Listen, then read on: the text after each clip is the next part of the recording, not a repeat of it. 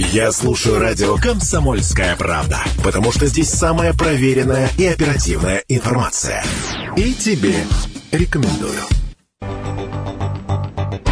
Уроки финансовой грамотности на 107 и 1 FM. Э, финансовой грамотности или финансового просвещения, друзья, мы регулярно эти вопросы обсуждаем э, в прямом эфире. 8.03 точное место, радио КП Красноярск. Приветствуем вас и с крещением, и с пятницы, со всеми праздниками поздравляем. 26 э, мороза, 25, да, немножко изменилась ситуация. Я к тому, что на улице достаточно прохладно, есть смысл остаться дома, ну или позадержаться в теплом автомобиле для того, чтобы разговор наш доставил вам удовольствие во всех смыслах.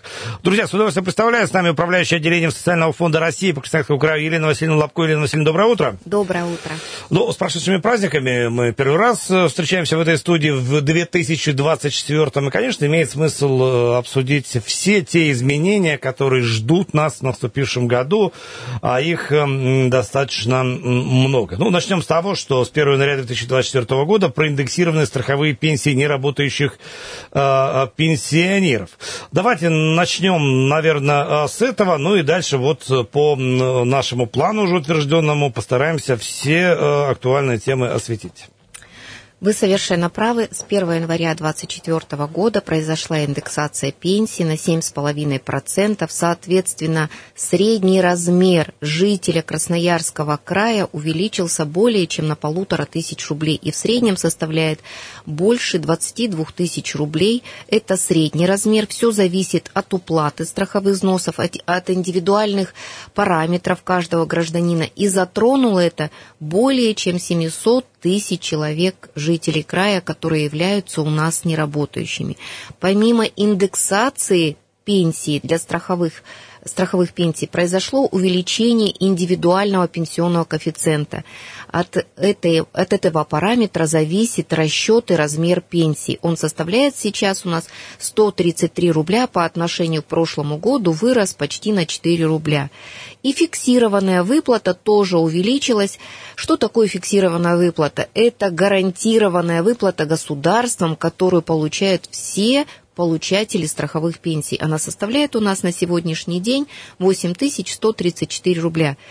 Кроме этого, как мы всегда говорим, в этом году кто имеет право выйти на пенсию?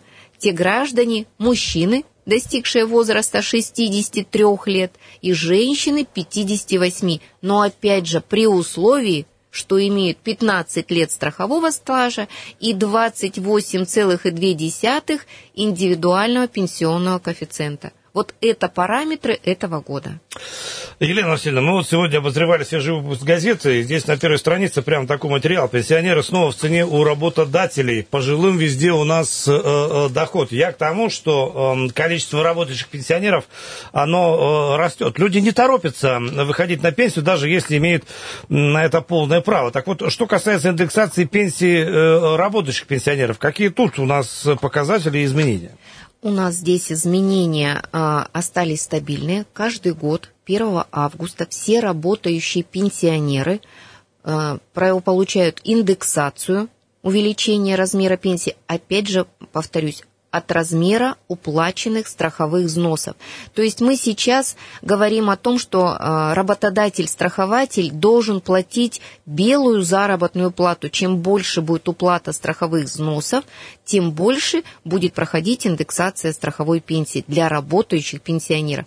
И если раньше перерасчет пенсионеры получали на четвертый месяц, да, то сейчас пенсионеры получают индексацию на следующий месяц при условии, что страхователь своевременно передаст эти сведения. То есть сейчас обязательства страхователя очень важны, и ответственность страхователя очень важна. Если в, свои, в своевременно, в сроки будут отчеты предоставлены в социальный фонд, соответственно, и перерасчет будет осуществлен вот в самые кратчайшие сроки. А, друзья, 228-08-09, телефон прямого эфира. В рамках нашей компетенции, в рамках нашего разговора, конечно, сможем э, ответить на ваши текущие актуальные вопросы. Следующий пункт, к которому мы переходим, это э, единое пособие. Здесь также наблюдается изменение, причем они вступили в силу еще в прошлом году, но, правда, с 1 декабря, ну, практически вот э, совсем недавно.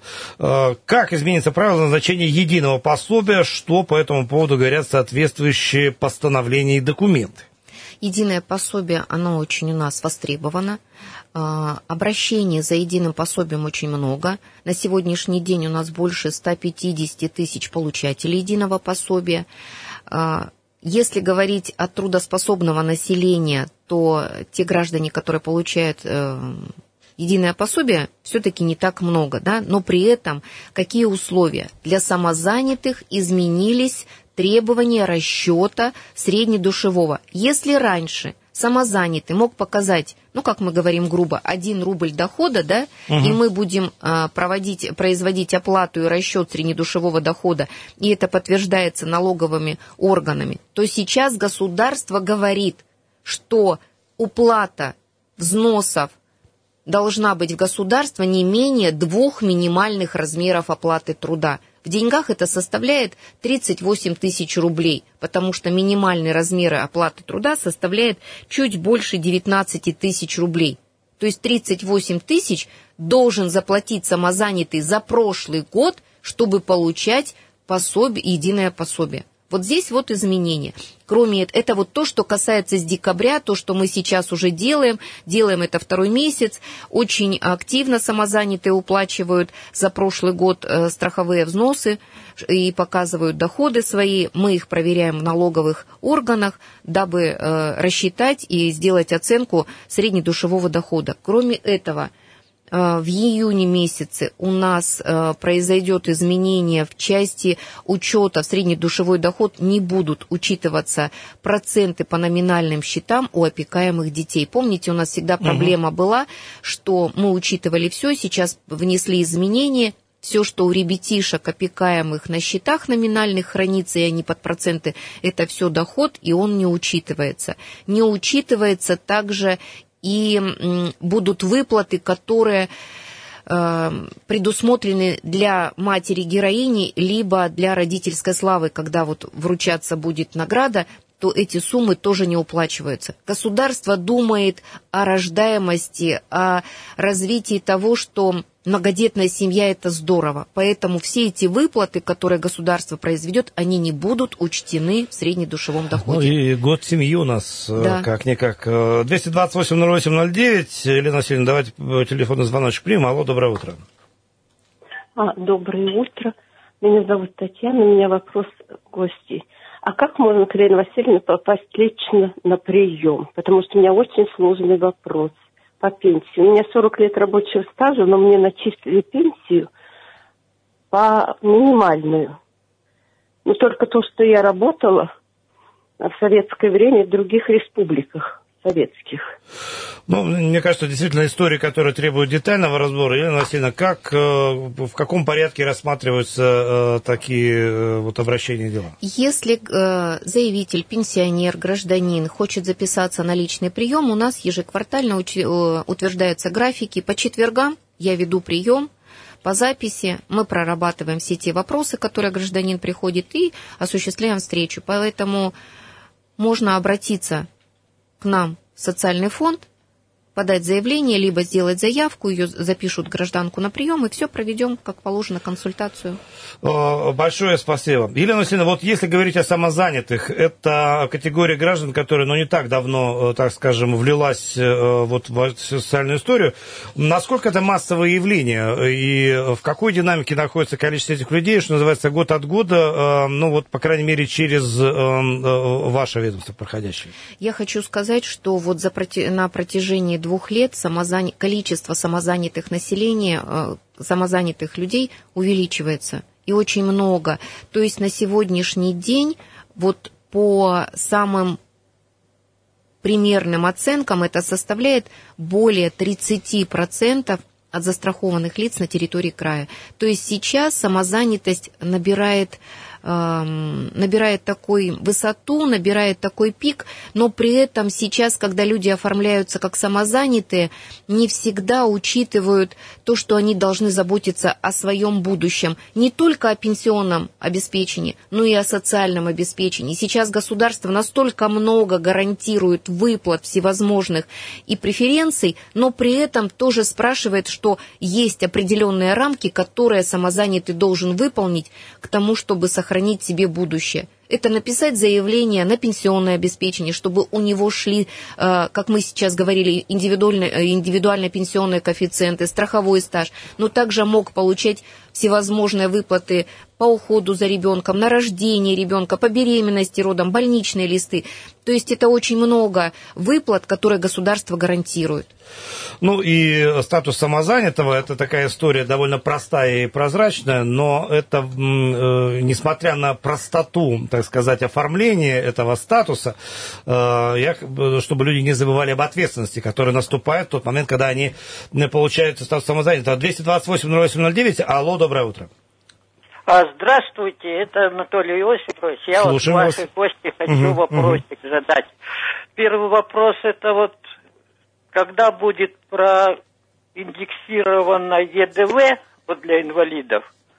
А второй вопрос, вот эти дни все, что районный коэффициент сейчас города Красноярска один к трем. Вот будет ли пересчитана эта компенсация по уходу за инвалидами, сейчас она один к двум, вот 1440 будет ли пересчитано? Вот такой вопрос. Анатолий Иосифович, услышали вас. Э, ну, я не знаю, насколько у нас э, здесь... Э, Все правильно, да. мы сейчас ответим Анатолию Иосифовичу. Угу. Что хочется сказать, что ежемесячная денежная выплата, это, помните, все монетизация льгот с 1 января 2005 года все натуральные выплаты, льготы заменили ежемесячными выплатами. Индексация предполагается с 1 апреля текущего года. То есть вот как только будут нормативные документы, то социальный фонд одномоментом проведет индексацию. То, что касается пособия компенсации по уходу, то у нас на территории Красноярского края к заработной плате есть коэффициенты. К выплате, которую мы с вами делаем, город Красноярск имеет коэффициент 1,2 не 1,3, а именно 1,2. Mm. У нас с вами очень уникальный край. 13 прожиточных минимумов, 13 районных коэффициентов. Но город Красноярск в рамках социального обеспечения имеет индекс 1,2. Поэтому, как только будут проведены индексации компенсационных выплат, тогда и будет индексация на индекс, не на районный коэффициент, а именно на индекс. Ирина Васильевна, ну понятно, что э, далеко не, мы не весь список изменений э, э, обсудили, и мы продолжим разговор после небольшой паузы. Через пару минут обязательно вернемся. Уроки финансовой грамотности на 107 и 1 FM. Эм. Уроки финансовой грамотности на 107 и 1 FM. А, дорогие друзья, мы продолжаем обсуждать э, крайне важные э, темы, изменения, которые, собственно, наступают в текущем году. В рамках уроков финансовой грамотности с нами управляющий отделением Социального фонда России по Красноярскому краю э, Елена Васильевна Лобко. Елена Васильевна, еще раз доброе утро. Доброе. Мы видим колоссальное количество звонков, и хотелось бы, конечно, принять все, но давайте, ну, давайте еще один, и мы продолжим. Алло, доброе утро.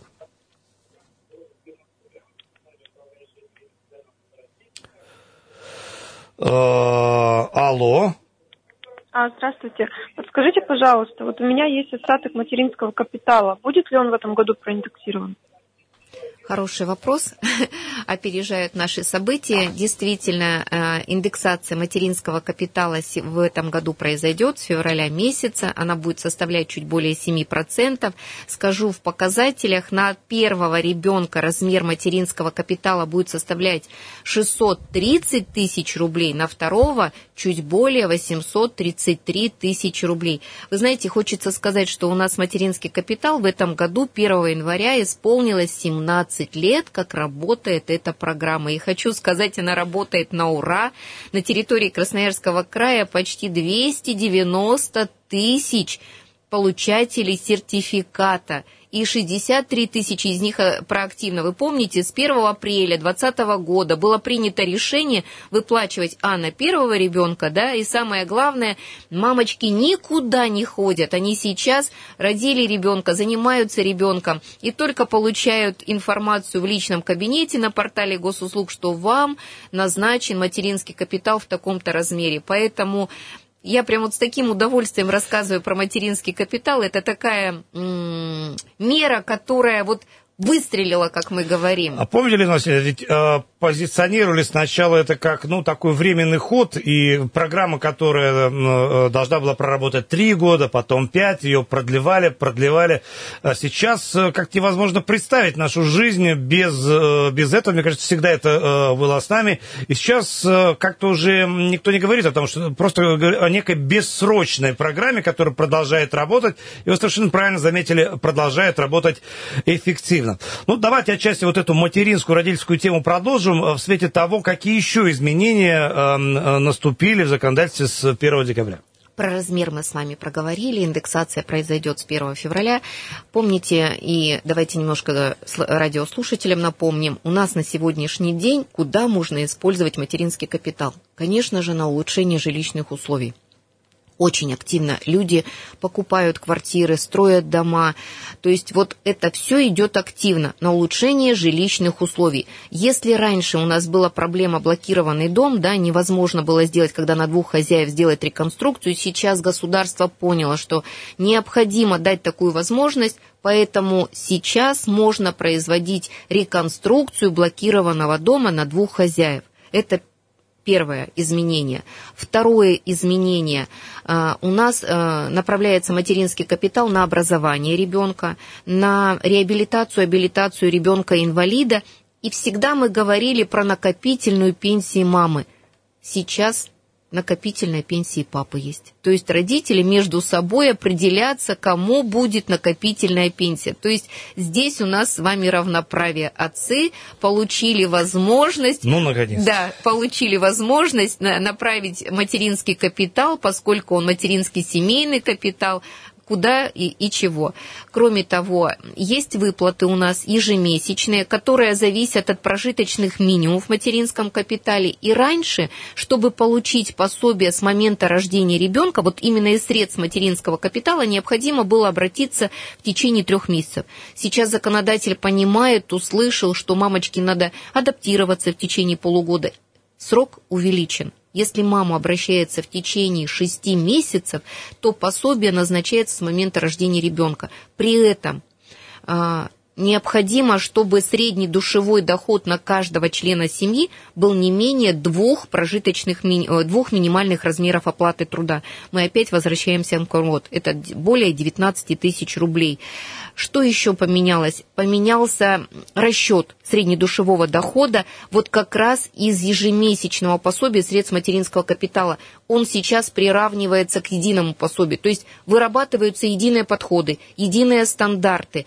Сейчас будет также учитываться всевозможные проценты по вкладам, будут учитываться всевозможные денежные довольствия, будет учитываться компенсация за всевозможные отпуска. То есть государство стандартизирует все выплаты. Угу, угу. Поэтому, ну вот, наверное, самые глобальные изменения, которые на сегодняшний день произошли в материнском капитале.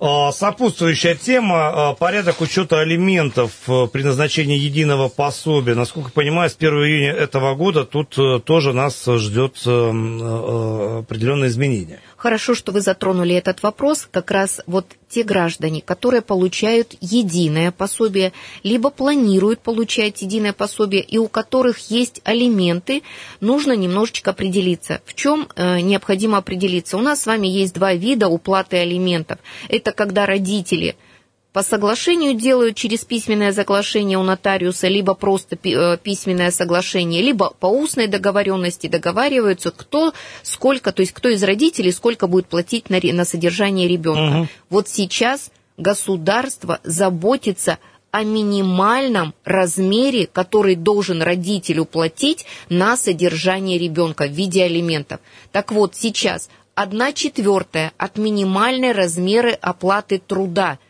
составлять должна не менее 4 тысяч рублей. на одного ребенка. На двух детей это одна третья минимальной размера оплаты труда, чуть больше 6 тысяч.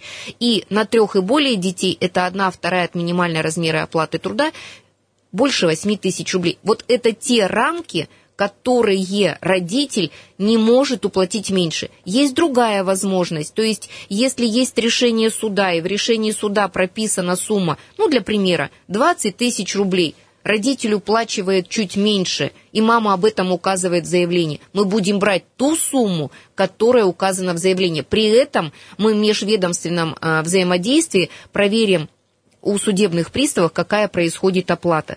То есть сейчас же у нас все проверяется, мы ни в какие, ни на какие пособия не требуем документы, это все приходит вот само собой. Поэтому все проверяется, все назначается, но до этого времени родители должны определиться вот с правовым отношением по уплате э, алиментов, чтобы, и еще раз повторюсь, каждый родитель должен знать, что государство заботится о детях и не должно быть меньше той суммы, которая установлена.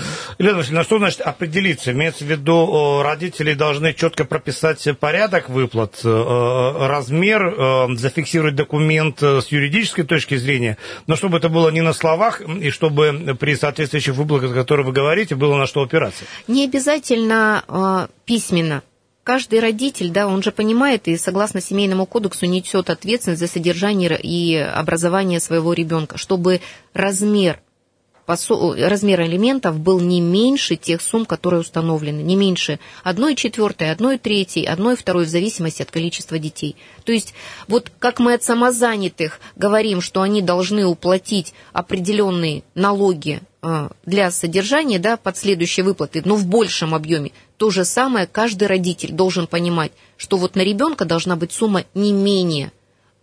Ну а как оформлять, это все зависит от э, сознательности каждого родителя. Понятно. Ну и, соответственно, ваша работа теперь строится еще на взаимодействии с э, органами, которые будут контролировать исполнение. Э, на, на, Конечно. Как, как у вас налажена эта работа э, в том смысле, насколько эффективно соблюдается вот соблюдение тех выплат, о которых мы говорим? Вы знаете, я хочу сказать, что, наверное, наш Красноярский край уникальный не только в количестве размеров минимальных оплат труда и в количестве районных коэффициентов. Наш край очень очень уникален в работе. Мы все структуры, которые работают на территории Красноярского края, это и Минздрав, это Минобр, это и служба судебных приставов, это налоговые органы, очень четко выполняются все распорядительные документы правительства, и все межведомственное взаимодействие идет настолько четко и легко – то есть, если даже есть какие-то вопросы, они обсуждаются и решаются. И чтобы получить все сведения, которые нам необходимы для назначения, установления пособий, они делаются очень легко. Поэтому Хочется только сказать, что мы живем в шикарном крае с шикарными структурами, которые здесь есть. И в заключение, конечно, хочется напомнить еще раз, что текущий год объявлен годом семьи, и не случайно э, те изменения, о которых мы говорили, они в основном касаются э, благосостояния семейного, э, родительской ответственности и социальной функции миссии государства, которая осуществляет ее в том числе и через отделение социального фонда России по Красноярскому краю. Елена Васильевна, большое спасибо. Еще раз э, с прошедшими э, праздниками э, всеми, да и вот э, с наступившими. И до новых встреч в этой студии, поскольку каждый раз, э, ну, э, это большое удовольствие общаться с вами. И я думаю, что наши радиослушатели разделяют точку зрения. Спасибо огромное. У нас новости впереди, друзья. Всем самое доброе утро. Уроки финансовой грамотности на 107 и 1 FM. Я слушаю радио «Комсомольская правда», потому что здесь самая проверенная и оперативная информация. И тебе рекомендую.